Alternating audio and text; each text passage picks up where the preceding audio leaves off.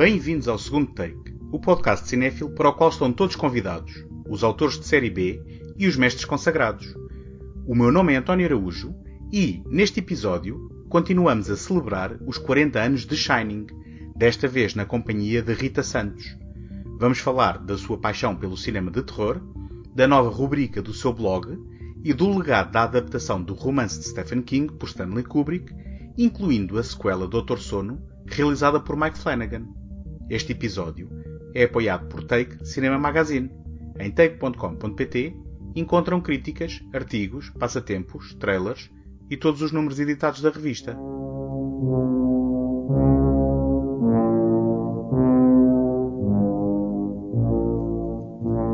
Pela primeira vez, temos uma sequela no segundo take.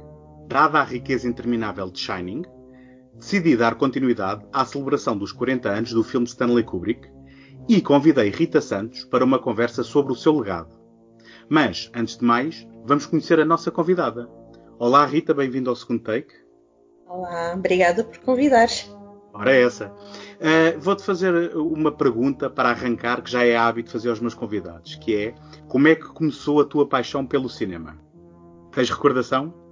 Sim, a minha paixão pelo cinema começou. Era muito pequenina, uns 4, 5 anos. Eu acho que a minha primeira memória de cinema, de ir ao cinema, se não estou em erro, é do Jurassic Park. Ui! Precisamente, é. Uh, Foi sim, logo um filme de emoções fortes. Eu tive de convencer muito bem convencidos os meus pais para me deixarem ir ver o filme. E, e eu lembro-me que eu fui com a minha mãe e passei o filme todo a esconder-me na cadeira.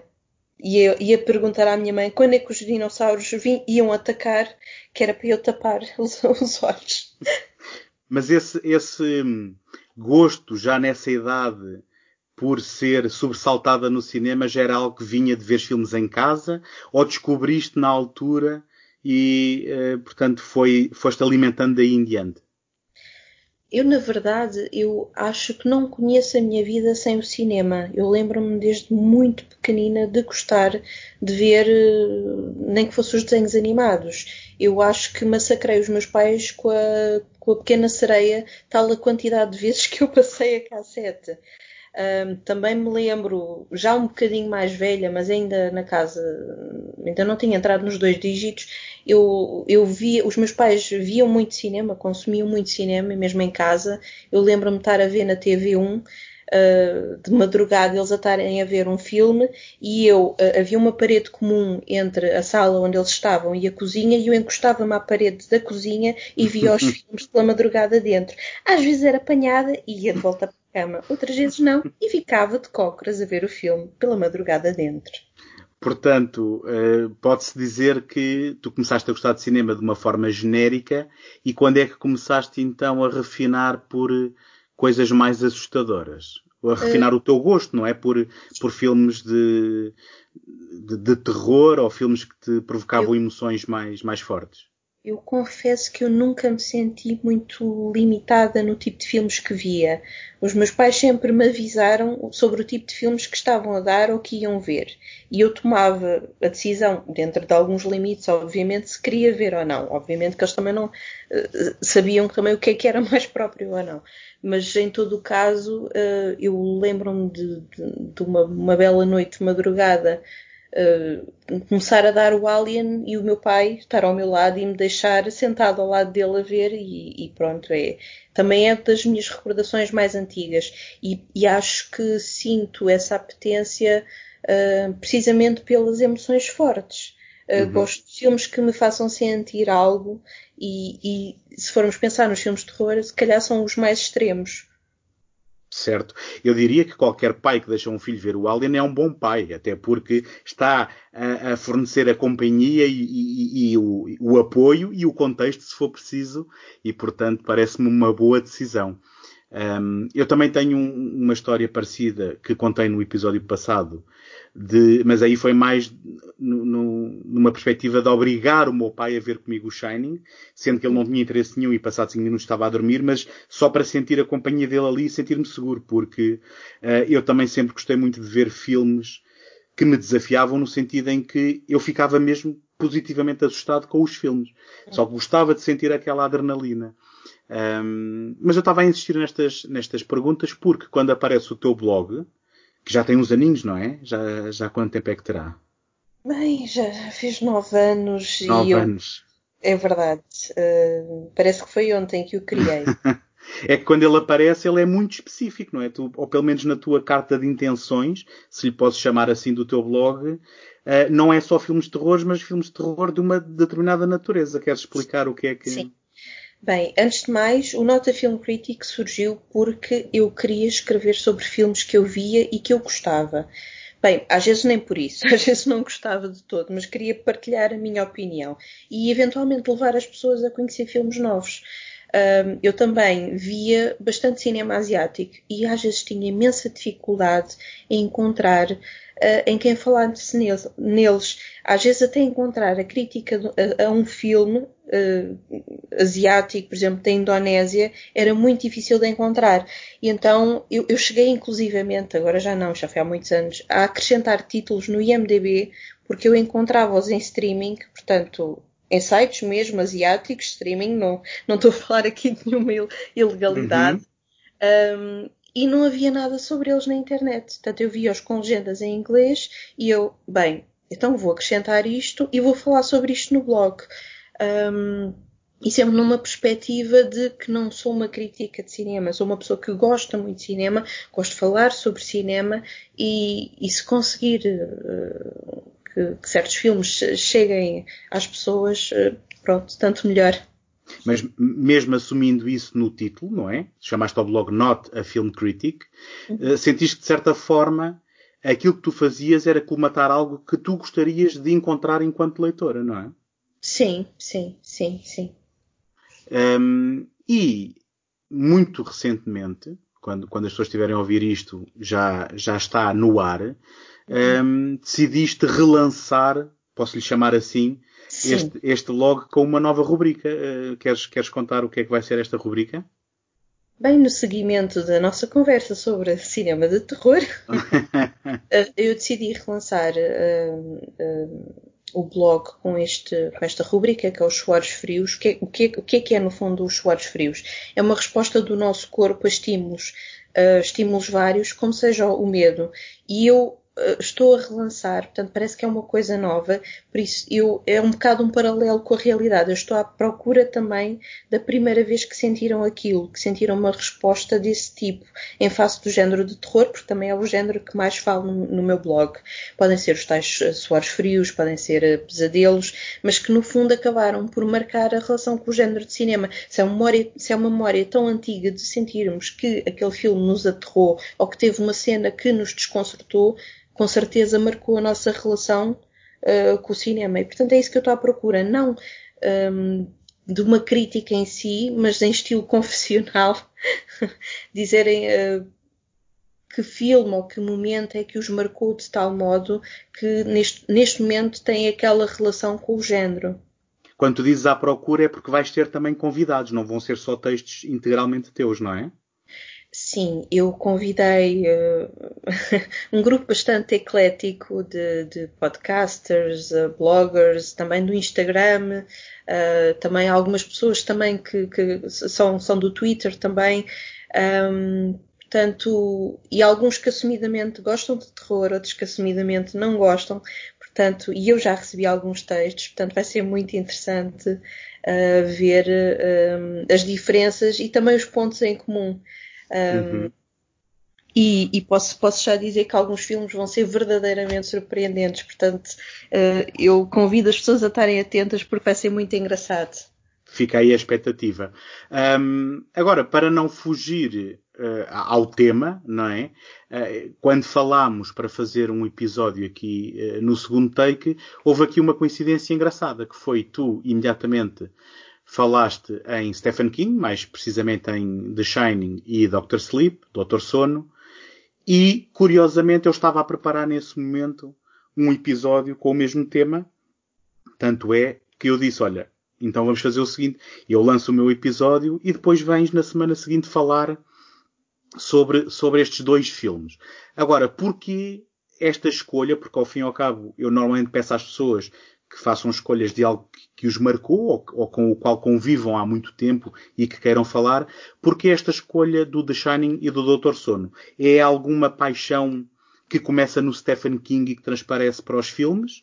Uh, tens alguma relação com o Stephen King a priori na, na, na literatura ou, ou é pelos filmes em particular? Bem, eu diria que são ambos. Eu gosto tanto uh, do cinema que tem sido gerado a partir de Stephen King, como gosto de, da literatura. Confesso que a relação começou pelo cinema.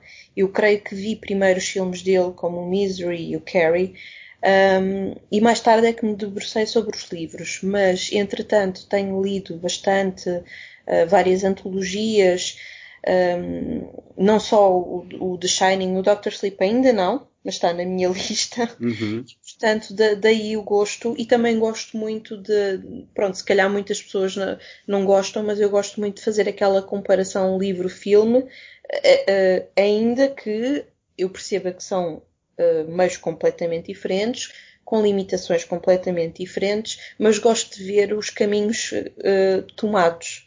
Sim, as opções, não é na adaptação, sabendo que há essa diferença de meios. Eu confesso que também uh, sou fã de uh, quando leio um livro, acho que mentalmente faço mais ou menos um exercício de como é que eu adaptaria. Um, e depois, quando vejo um filme que sei que é adaptado e se li o livro, gosto de fazer esse exercício e de ver se concordo com as opções ou se, ou se teria tomado opções de forma diferente. Confesso que também, que também faço isso. Portanto, tu chegaste ao Shining livro depois de ter visto o filme, foi isso? Sim, exatamente. Eu devo ter visto alguns nos anos 90, mais para o final dos anos 90 o filme, e entretanto, já, já no novo milénio é que eu li o livro, e, e tenho cá em casa e tudo, e, e lembro-me relativamente bem de ambos. Uh, aliás, eu até lembro-me mais tarde de ir pesquisar sobre o filme e perceber uh, porque é que o, o, filme era tão, tão diferente, bem, uhum. em certos aspectos do, do livro do Stephen King. Uh, pronto, o Dr. Sleep ainda não tem essa, essa referência, mas em breve.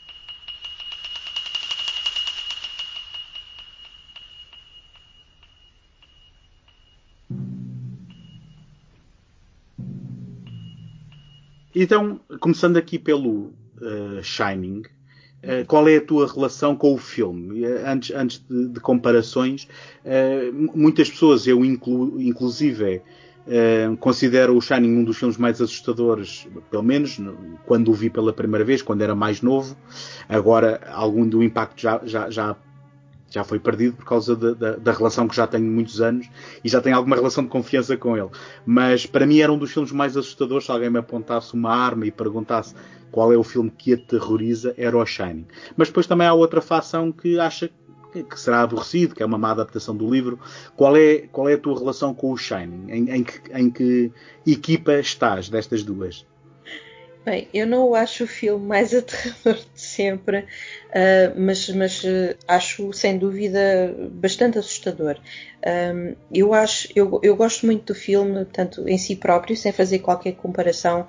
Um, eu acho as atuações excelentes e gosto muito da visão que o Kubrick teve para, para, para o filme. Acho que é um bocado um, alucinogénica quase. E é muito o, o Jack Nicholson, os, os, demónios dele, fica, pelo menos eu fico na dúvida se os demónios uh, estão no hotel, se, se, os demónios estão na cabeça dele. E eu acho que isso é um trabalho que ele faz que é genial.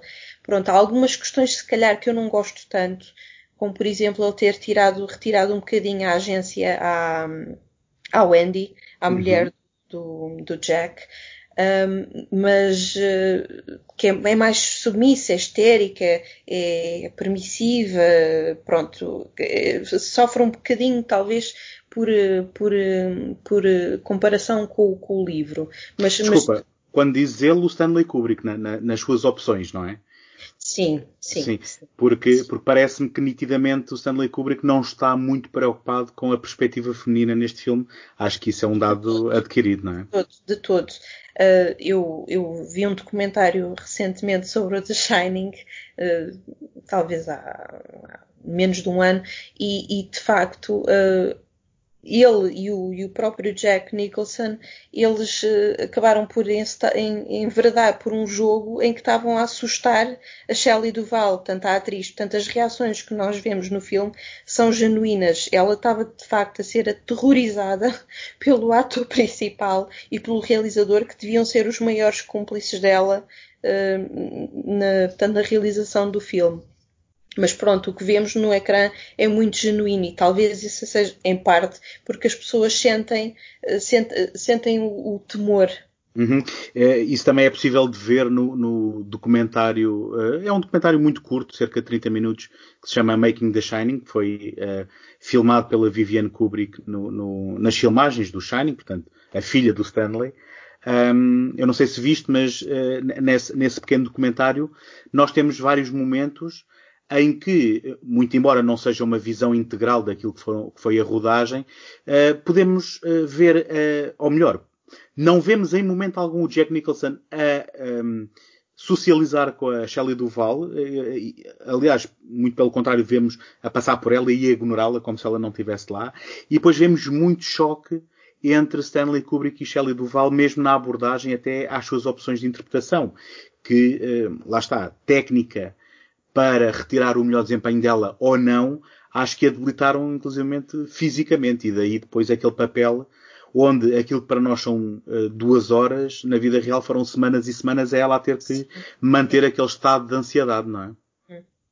Uh, tenho só de acrescentar aqui uma, uma, questão que para mim também é relevante. Uh, não só porque é o The Shining, a história em si, mas também porque tem a, a mística do, do, tal hotel. Uh, não, é, não é abandonado porque tanto estão, estão, estão a tomar conta do hotel durante o período de inverno, uhum. mas está uhum. assombrado. E portanto o, o, tema também das casas assombradas também é um tema que me é querido desde o The Haunting ou Haunting uh, mais recentemente, The Haunting of Hill House uh, The House on Haunted Hill, também mais antigo. Portanto, também gosto muito dessa, dessa ligação uhum. uh, do, do, sobrenatural aos espaços, às energias que ficam nos espaços e como é que isso nos poderá impactar ou não. Uh, que no fundo é o que acabamos por ver no The Shining, se considere-se que são os demónios dele ou não, porque isto continuam sempre a haver interpretações várias a despeito do que um realizador ou um escritor digam, não é? Sim, isso aí se quisermos então uh, transpor a conversa para o livro, um, o próprio Stephen King, no seu livro Dance Macabre, um, revela que o Haunting of Hill House, da Shirley, Jack, uh, Shirley Jackson, uhum. é um dos seus livros de eleição e, e parece-me a mim, não tenho forma de comprovar isto, mas parece-me a mim que terá sido uma, uma grande influência até na própria abordagem ao Hotel Overlook no, no uhum. Shining, também me parece que sim. Um, agora, eu penso que e, e se calhar aí a abordagem. Diz, diz. Peço desculpa, só uma nota. Eh, eu, isso para ele eu acho que é muito importante, tanto que uhum. ele, quando teve a oportunidade de fazer uma adaptação, eh, uma nova adaptação do The Shining, ele quis que fosse filmado no local que o inspirou, o Stanley Hotel. Portanto, ele sente muito essa ligação, ele sente que aquele o local é o local onde deve ser feito, porque foi o local que o inspirou. Portanto, eu acho que é uma, uma parte integral do, do, do, livro. Sim, nitidamente o Shining eh, foi, foi um dos. foi o terceiro, não é? O terceiro romance do, do, do Stephen King e se calhar aquele que também o ajudou a, a, a, concretizar o seu sonho de ser um escritor de profissão e, e, é uma espécie de um filho dele que ele depois viu maltratado. Mas eu estava a dizer que, independentemente de tu uh, quereres ser mais ou menos ambíguo, uh, tu também podes ser ambíguo usando uh, o, os, os, tropos da casa assombrada de uma forma metafórica. E, portanto, eu acho que aí, em qualquer das visões, esse, esse, esse cenário acaba por funcionar. Queiras, queiras eh, ser mais literal, como eu penso que o, o, o Stephen King é no livro, ou queiras ser um bocado mais ambíguo, como o Stanley Kubrick é no filme.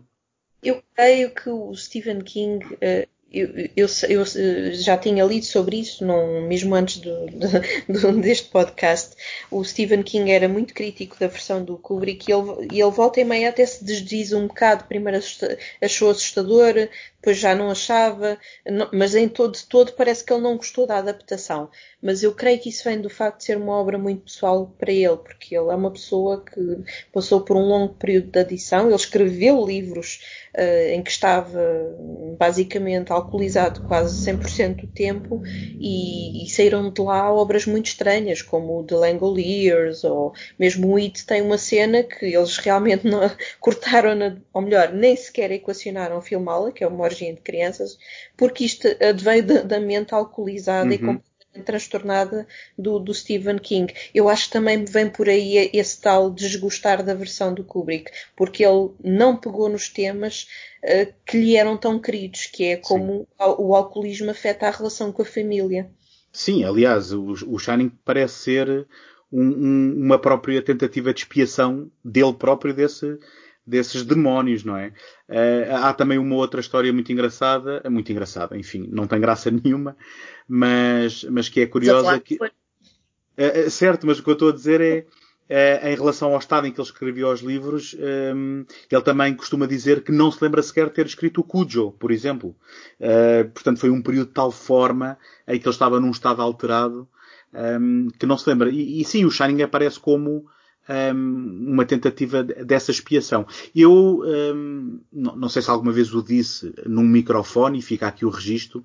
Eh, eu não sou o maior fã do mundo de Stephen King. Eu atraio-me muito o universo dele.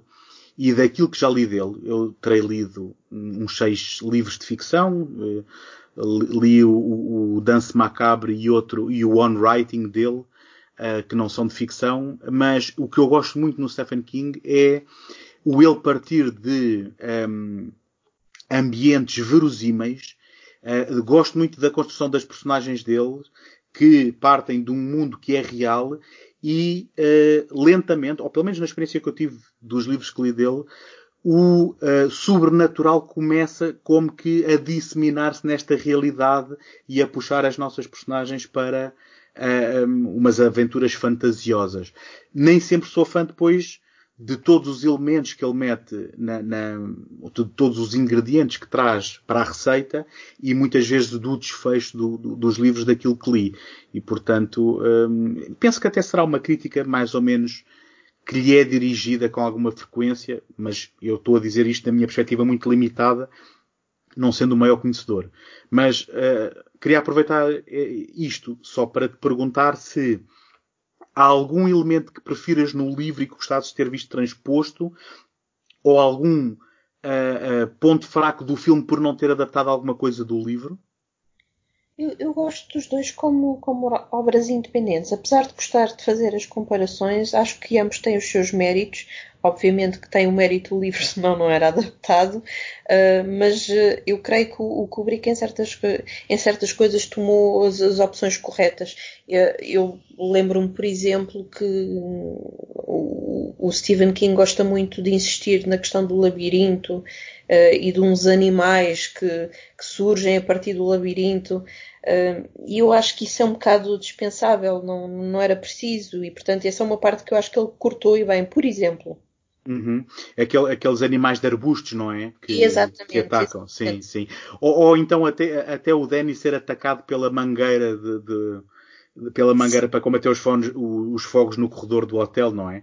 Que, sim. enfim, quando, quando alguém quer falar de forma de, detrimental do, da, da, adaptação para televisão, basta mostrar essa cena para, uh, de repente é uma coisa que até no papel pode ser assustadora, mas que não traduz bem, não é? E nesse aspecto, uh, se há algo que o filme do, do, Stanley Kubrick não pode ser acusado é de não ser altamente cinemático e de, e de invocar se não literalmente e integralmente, pelo menos o espírito do, do, do livro do, do, Stephen King, quer ele goste, quer não, não é? Na verdade, o Stephen King, uh, as, ou pelo menos as vezes em que ele tomou as rédeas para cinema, ou que teve mais ligado, nem sempre correu muito bem, lá está, porque uhum, quer que passe o máximo possível da obra e ele às vezes, ele não tem capacidade de edição, coisa que um cineasta tem de ter.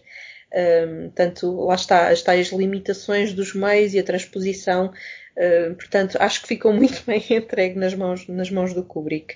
Um, e, e um, ainda relativamente ao The Shining, eu também queria falar deste filme porque eu notei, bem, por um lado, quer dizer, fazer uh, várias décadas é de assinalar, não é?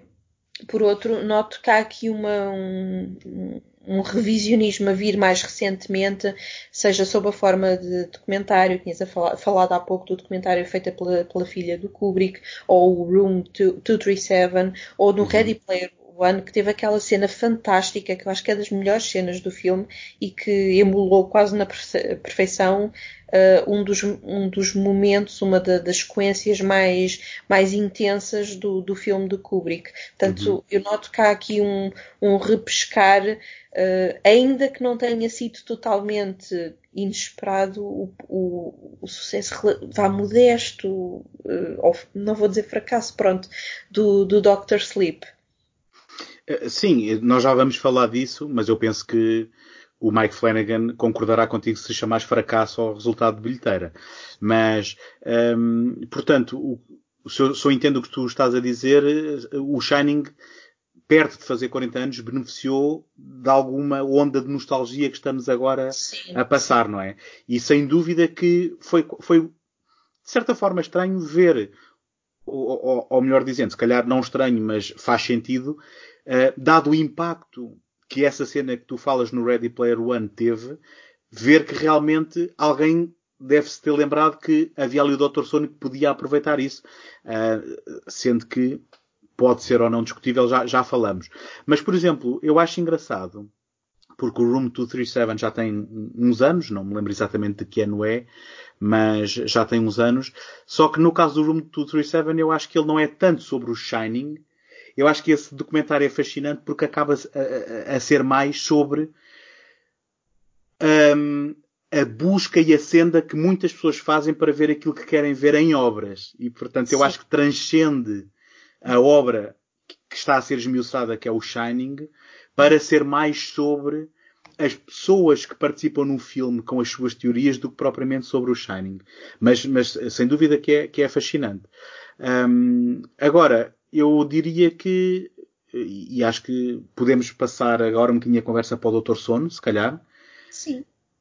Um, eu diria que esta, este surgimento do Dr. Sono terá sido não só um, haver uma percepção do impacto da cena no Ready Player One, como também de repente o It ter sido um sucesso de bilheteira e de certa forma até de crítica. Um, mas o It vieram, veio toda uma série deles atrás. Sim, o Pet Cemetery, séries de TV, houve uma espécie de ressurgimento, sem Gerald's dúvida. Game, o 1922, ambos para o... Não, o... Não, é para a Netflix, é. São, são, Sim, Netflix, Netflix, exatamente. E sendo que o Gerald's Game também é do Mike Flanagan, curiosamente. Uh, agora, eu fiquei curioso, porque pareceu-me, quando nós falámos sobre... Ah, sobre... In the Tall Grass também. Qual? qual? In the Tall Grass também. Também. do, do Vincenzo Natali, sim. Sim, sim, sim. Escrito com, com, com é, pelo Stephen King com o filho, o Joe Hill, não é?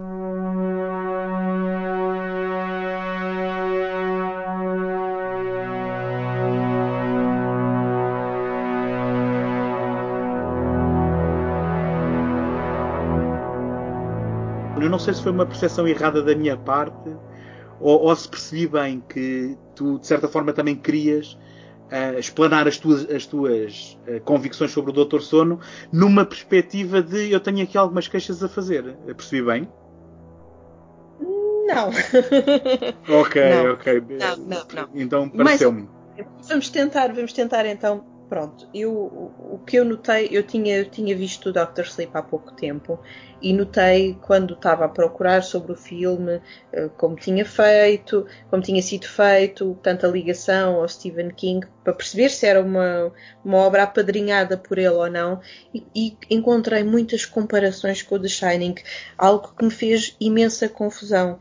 Um, porque estavam no sentido em que estavam a, a, a, falar menos bem do Dr. Sleep, por ser um, uma sequela inferior ao The Shining, quando eu acho completamente dois, dois, bichos completamente diferentes, apesar de um ser a sequela do outro. Também temos de notar que uh, são, são ambos também fruto da sua época, não é? Também cada um, também tem de ser visto no seu contexto. Eu acho que, apesar de tudo, o Mike Flanagan eh, fez uma boa homenagem ao, ao, ao The Shining, porque ele tinha sempre de fazer uma ligação ao The Shining. Podia ter sido mais, mais compacto uh, nas opções que tomou, portanto, ele foi, foi muito longe, quer dizer, em procurar uh, atores muito parecidos, uh, emular alguns cenários mas eu acho que foi tudo feito com, com gosto e respeito e sinto uma continuidade relativamente ao The Shining, ainda que depois tenha a estética própria do Mike Flanagan. Uhum. Portanto, está uma boa homenagem. Uhum. Eu, eu, tenho, eu tenho muitas coisas para, para dizer sobre isso. Não sei se querias continuar a tua a ideia, mas um, eu acho que há aqui vários fatores distintos que se conjugaram. Um, em primeiro lugar, eu acho que há um cansaço das, das uh, sequelas de legado, não é? As legacy sequels, uh, em que nós, passados uns anos, estamos a navegar em filmes novos um, ehm, na glória de filmes passados. E eu penso que há algum, algum cansaço, independentemente do gosto e da qualidade com que os filmes são feitos. E isso começa logo por ser detrimental para um filme que opta por fazer. Eu penso que o Mike Flanagan também arriscou aqui no sentido em que muitos dos elementos que ele recuperou, que são homenagens ao Shining, não estão no texto do livro do Stephen King. E ele, em entrevistas, assumidamente, ele queria agradar tanto ao Stephen King, de, de quem é fã, como ao filme do Kubrick, de, do qual é fã. E, portanto, ele tentou aqui um jogo muito arriscado de fazer uma sequela a duas obras que, ou melhor dizendo, fazer a adaptação de um livro que, sendo a sequela direta, se descasa um pouco do passado, mas nessa adaptação para cinema não se descasar tanto e agarrar-se a essa, a essa glória. E portanto, eu penso, e eu sou um fã do Mike Flanagan, hum, eu penso que ele, de certa forma, acabou por dar um tiro no pé, e não digo isto por causa da execução ser má, mas por causa daquilo que ele tentou fazer, mesmo que o tenha feito com sucesso. E, portanto, eu tenho outras queixas do Dr. Sono, eh, que por acaso esta nem é a minha principal, porque eu, por exemplo, só para teres o paralelismo, eu sou um fã absoluto do Blade Runner 2049 e eu conheço pessoas que dizem que o Blade Runner 2049 se agarra muito ao passado. E, quer dizer, chega a um ponto em que quase não há forma de fazeres uma sequela sem a sequela ser acusada disso mesmo. Só que eu acho que no caso do Mike Flanagan ele foi um bocadinho longe demais um, e ele voltou a ter que lidar com o facto de que o Overlook Hotel não veio abaixo no filme, sendo que tinha ardido no livro, e incorporou numa história, sendo que no livro do Dr. Sono o, o hotel estava feito em cinzas e, portanto, ele jogou aqui e digamos que uh, arriscou e, uh, quer dizer, acho que mais vale às vezes se, uh, os, os, cineastas arriscarem e, e não serem 100% uh, eh, bem sucedidos do que só tentarem um, ser medianos, não é? E nesse aspecto um, eu penso que ele é um pouco ele próprio culpado do resultado depois de, como tu disseste, as pessoas não foram a correr a ver isto, apesar de ser uma sequela de um filme bem conhecido. Mas, uh, mas eu creio que a sequela seria sempre óbvia. Já nem vou dizer por causa do revivalismo de Shining, mas porque nos últimos anos, de facto, têm sido feitos muitos filmes do Stephen King. Portanto, tendo uhum. ele lançado já este livro, eu acho que era um passo óbvio. Talvez não fosse óbvio que seria novamente o Mike Flanagan a pegar no material, mas eu creio uhum. que mais tarde ou mais cedo isso iria acontecer. Um, em todo o caso, uh, pronto, discordamos, o que também é bom, porque estarmos uhum. sempre, sempre, de acordo não, não, não é bom. Um, mas uh, eu, eu creio que o filme resulta precisamente porque ele consegue fechar as pontas soltas. E eu gostei do regresso ao hotel, confesso, uh, e acaba por fechar a história como creio que o, o escritor gostaria, mas as minhas queixas relativamente ao filme até nem são essas. Há aqui algumas questões como as projeções astrais e não sei o que, que eu acho que às vezes vão um bocadinho longe demais. Mas. Certo. Aí, aí vamos concordar, sim. E aí tem a ver com aqueles elementos que para mim já vêm do próprio texto do, do, do Stephen King. E hum, lá está. Eu sou, eu sou muito ambivalente em relação ao, ao resultado final do Dr. Sono no cinema, um, porque eh, gostando de algumas opções e menos de outras, um, fundamentalmente o texto em que ele assenta é um texto que a mim não me agradou. Um, e, e, de certa forma, mesmo, enfim, estamos a falar abertamente, podemos falar de spoilers, mesmo o final que no livro o, o hotel não está erigido, mas uh, acaba por, por uh, estar de mãos dadas com aquele final que o Mike Flanagan vai encenar. Um, e, portanto, como tu dizes, há um certo respeito ao espírito uh, do texto. O pior é tudo o que vem antes para chegar lá. Porque eu, eu, sinto que, num universo que já era rico em termos dos elementos fantásticos que tinham sido introduzidos, há um acumular de, um, de elementos adicionais que eh, normalmente eu penso que o espectador ou o leitor está disposto a aceitar uma, uma, uh, um elemento uh, fantástico ou outro, mas quando começam a ser demais, parece-me que a história perde um bocado de equilíbrio. Um... Confesso que gostei da novidade do, de, daquele espécie, daquele grupo espécie meio, meio hippie, meio. Sim, nómada, uh, sim. Nómada, que, que são uma espécie de vampiros psíquicos. Eu gostei da ideia e pelo menos no, no, no, no filme um, eu acho que as personagens são tão interessantes que eu por acaso estava a olhar para as personagens era tão bom ver só um filme sobre este grupo, perceber como é que esta coisa surgiu, uh, porque é que eles vão buscar novos membros e porque é que não vão buscar novos membros e vão à procura da, da energia, do brilho de outros, uh, eu acho que só nele, naquele grupo haveria ali uma bela mitologia para explorar. Também, também ajuda que seja uh, que, que, a líder, um, a Rose the Head, seja interpretada pela Rebecca Ferguson, que para mim dá o litro neste filme, não é? E Hipnotizante. Sim, Hipnotizante. sim, Ela investiga todas as cenas em que aparece. Sem dúvida, sem dúvida. Só que lá está, é, é um grupo que são os True Not, que uh, são predadores de pessoas que têm o Shining, mas numa situação muito específica, em que têm de os matar com extrema dor para engarrafarem uma substância que libertam. E tu, quando começas a, quando começas a falar muito disto, é, eh, não sei, de repente é, parece uma história ultra complicada para aquilo que, que enfim, eu, eu, não quero estar a dizer como é que o Stephen King devia escrever os seus livros, mas pelo menos para o meu gosto pessoal pareceu-me elementos a mais. E depois é aquilo que tu dizes. Uh, ah, um, enquanto que no Shining havia uma história que era relativamente linear e simples, aqui nós temos muita, muita interação entre personagens que estão em espaços diferentes e até em momentos diferentes, porque a história dá um salto de nove anos, que comunicam através do seu poder. Um, e, portanto, um, ou até viajam, não é? É como se conseguissem viajar e ver as coisas noutro ponto. Um, e eu penso que eram um bocado essas projeções que tu também estavas a falar que, que retiram um bocadinho da força daquilo que devia ser o eu foco confesso, do filme. Eu confesso que adorava ter aquele poder de falar quase tipo telefone como eles fazem. Não tinhas que pagar, não tinhas que pagar alta, uma operadora, não é? Altamente convenientes do filme. De repente torna-se ultra fácil falar. Sim, uh, sim. Não é preciso um telemóvel, não é? Isto, pronto. Sem dúvida, sem dúvida. mas uh, pelo menos consigo, mas consigo lidar com aquilo no conjunto. E também gostei muito do casting do do, do, do Ewan McGregor. Ele está muito. Acho que está é, pelo menos, lá está, pelo menos o, o, o, inicial, há ali vestígios de Stephen King e lá está do problema dele do, do, do alcoolismo, só que mais para diante é que ele se perde. Sim, e de certa forma temos aqui mais um caso, não é? De, do, do, do filho a lidar com uh, os pecados do, do, pai, não é? Também é uma história clássica.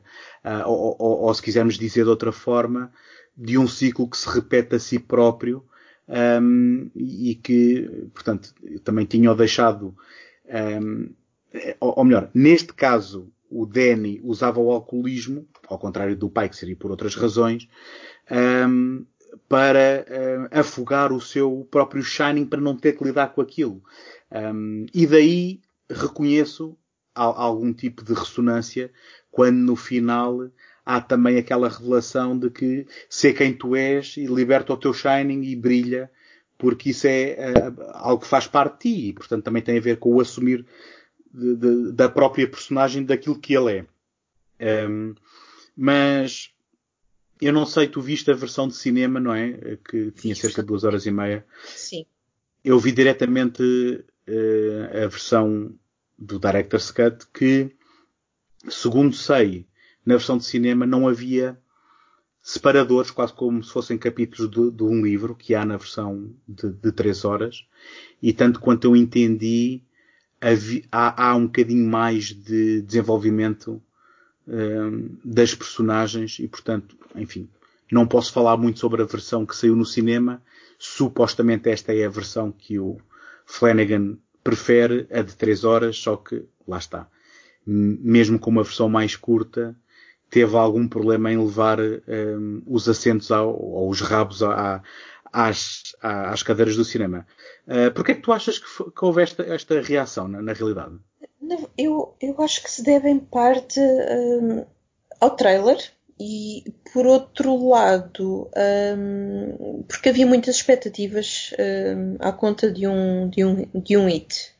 Uh, e o It era muito mais, à primeira vista, assustador. Portanto, jogava muito mais com as emoções da geração pipoca. Portanto, eu creio que quem visse o trailer deste filme ou quem, quem percebesse o que estava por trás deste filme não ia ter aquilo que tinha no It. Uh, e, portanto, aí claramente não ia ter o mesmo público. Pois também, de certo modo, não sei até que ponto é que as pessoas uh, estão dispostas a ver uma sequela de um filme que já fez 40 anos. Um, eu, os fãs do Shining também não estou não, não certa que sejam do Shining da versão antiga e não, não que, que entretanto foi feita, uh, sejam, sejam fãs uh, de, um, de, um, de um hit, não é? Portanto, parecem públicos diferentes e, portanto, não me parece, não me parece que eles conseguissem lá chegar, lá está, mudando o marketing, eventualmente, mas seria sempre uh, diferente daquilo que é um, do que é um, um hit. Achas que, que Achas que a opção de ter mantido o título Doutor Sono hum. e não, se calhar, seguir aquele impulso de lhe chamar o Shining 2 hum. um, pode também ter afetado, ou seja, muitas vezes nós estamos também um, com duas pedras na mão para atenção, as, as... o Stephen King em si é uma marca, dizendo que é do Stephen King, pode levar a, tal como os filmes dos John Carpenters, podem levar a, uh, portanto, não sei se seria por aí. Achas que o nome Stephen King terá tido o peso suficiente para atrair quem era suposto ter atraído? Hum, ou se calhar não foi referido o suficiente. Dr. Uhum. Sleep em si só não, lá está, não. Sim, os posters faziam algum esforço, porque diziam um, a, a, continuação da saga do Shining ou, ou qualquer coisa deste género, estou a parafrasear. Um, eu, por acaso, tenho muita pena que o filme não tenha tido sucesso, não tanto por ser fã do filme, que, que eu sou de forma uh, razoavelmente contida, um, mas por ser um filme do Mike Flanagan, que, coitado, já teve azar suficientes no seu arranque de carreira, e que eu penso que, um, agora virando aqui um bocadinho a conversa para, para, para encerrarmos uhum. uh, em breve, um, eu não sei se concordarás comigo, o Mike Flanagan é uma voz refrescante no, no panorama, uh, pelo menos norte-americano, no cinema de terror atual, no sentido em que foge àquele estereótipo do, do susto fácil, não é? Do, do jump scare e que me parece ter algum labor na construção de personagens e em elas habitarem um, um, universo e aquilo que, que é assustador nos filmes dele que eu vi pelo menos é conceitos um, e, e, e, são coisas que uh, vêm do interior das personagens e, de, e, dos traumas com que eles têm que lidar e não tanto de, de gritarem aos ouvidos ou de te assustarem por te meter uma, uma, uma freira na cara, não é? sim, ele é, era precisamente isso que eu ia dizer. Ele está a fugir um bocado àquilo que o James Wan barra Lee Wan nos estavam a começar a, a habituar. Um, ele tem obras, sobretudo do início de carreira dele, uh, o Absência, eu acho que eu recomendo a, to a, todos verem aquilo que foi feito com, com, com, com, é low budget, é absolutamente low budget e está uhum. feito. Eu gostei bastante do Oculus, uh, o Ouija, enfim, esquecendo que são tabuleiros e, e jogos do copo e todo esse misticismo à volta, ele fez um filme melhor do que, do que, do que o anterior. O Ouija 2, não é? Ele fez a sequela, sim. Exatamente. Aliás, que... foi, o que, foi o que terá começado a relação dele com o Blumhouse, não é? Com, penso eu que foi por essa altura que ele começou uma relação com a Blumhouse, sendo que agora anda a trabalhar com a Netflix. Um, e, e, o que é que achaste da série, da, da Maldição de Hill House? Uh, eu gostei bastante do, da Maldição de Hill House e eu até um, eu li algumas entrevistas eh, que ele tinha feito na altura sobre a série. Primeiro, ele trabalha muito bem os atores e a maior parte deles ele já trabalhou com eles ou continuou depois a trabalhar com eles. Portanto, até, casou, até, casou, com uma das suas atrizes de eleição. Uh, sim, sim, sim, também, também. Mas uh, há uma cumplicidade tão, tão grande que eu acho que isso depois transparece no ecrã. Uh, e, tem, e ele tem alguns paralelismos com um, com questões da psique humana, uh, da vida real, que, que, são muito interessantes. Por exemplo, a maldição de Hill House tem que ver com os, os estágios do luto, portanto, a negação, a raiva, a aceitação, portanto, os vários estágios eram interpretados pelas diversas personagens. Uh, isso para mim, só, isso, só compreender isso já, já percebo que, já, já me leva a compreender que havia ali um grande cuidado na construção das uhum. personagens. Pronto, depois podemos tirar os gimmicks todos, como fazer um, um plano de sequência quase de um episódio inteiro, ou... Sim, mas não é gratuito. A questão é que vem pois, assente sim, sim. num trabalho de escrita que é altamente complexa e altamente subtil, pelo menos sim. na minha opinião. Uh, e, e, e, os sustos são de uma natureza um, eu diria até intelectual, porque se há coisas que te assustam ao princípio, quando depois é revelado, digamos, uh, eh, um, o, o, significado de coisas que já viste previamente, ainda é mais assustador pelo envolvimento humano um, e por tu teres criado uma relação com aquelas personagens. E eu, eu penso que, hum, eu penso que para quem nunca tenha visto nada do Mike Flanagan, sendo uma série, eu acho que é um bom espelho e um bom resumo daquilo que o Mike Flanagan é capaz mesmo. Sim, sim. Uh, e depois também, é só para referir, voltando à série, uh, um, dos aspectos que eu achei muito curiosos, pronto, lá está, podem voltar a usar a palavra gimmick à vontade, foi o facto de, de ele ter inserido nos planos mais estranhos os fantasmas. As pessoas estavam a ver a série para encontrar os espectros que ele tinha inserido. Só isso para mim me parece genial. Quer dizer, ele conseguiu que as pessoas fossem ver a série dele, nem que fosse só por causa disso. Sim, e, e, com certeza enriquecerá repetidas visualizações. Um, Fala-se que ele vai voltar a adaptar Stephen King. Eu espero que sim. E espero com sucesso. E um, eu penso que deixei transparecer isso no episódio anterior em que falei de, do Dr. Sono que mesmo as minhas reservas são perante um filme que para mim é feito com um grande saber e com, com, com um olho e com um gosto. Um, eu não sei, tu queres arrematar algum pensamento que trouxesses que não tínhamos falado aqui antes de nos despedirmos? Não, não, não, não Pronto. tenho. Então, deixo, olha... só, deixo só, se calhar deixo só a sugestão de continuarmos a seguir o Mike Flanagan e o Stephen King e Sim. porventura se ele voltar a fazer alguma adaptação ou não, voltarmos aqui a fazer um double bill. Sim, um, ehm, estás convidada desde já. Uh, eu, eu, acrescentaria essas tuas sugestões uh, o blog Nota Film Critic. Queres deixar a morada exata? notfilmcritic.blogspot.com uh, Apresentei já a rubrica de que falámos, o Suores Frios. Vai ter a primeira publicação no dia 8. Uh, vão ser, vamos ter textos a sair durante, durante alguns meses Eventualmente irá sair o meu, mas o meu será o final, portanto será mais para o final do ano, se tudo correr bem. Um, não vou dizer que retomei o blog para, para sempre, porque nós nunca sabemos como estas coisas são, mas enquanto, enquanto tiver tempo e continuar a receber excelentes contributos e, e continuar a dar prazer, tal como me dão prazer ver estes filmes, uh, certamente irei continuar.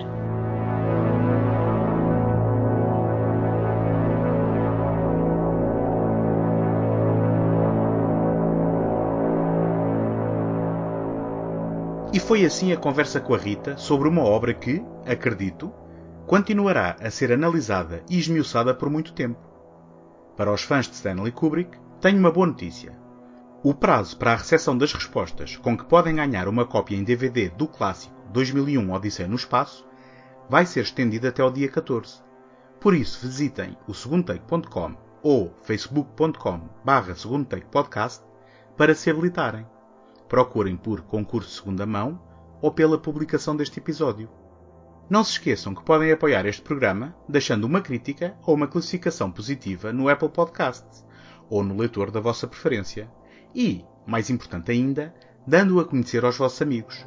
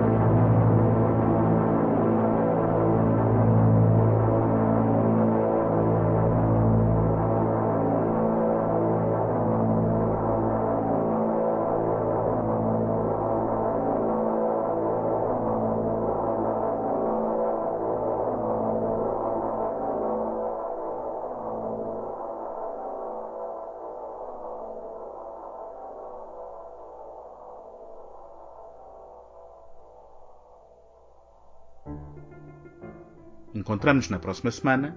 Até lá, boas fitas!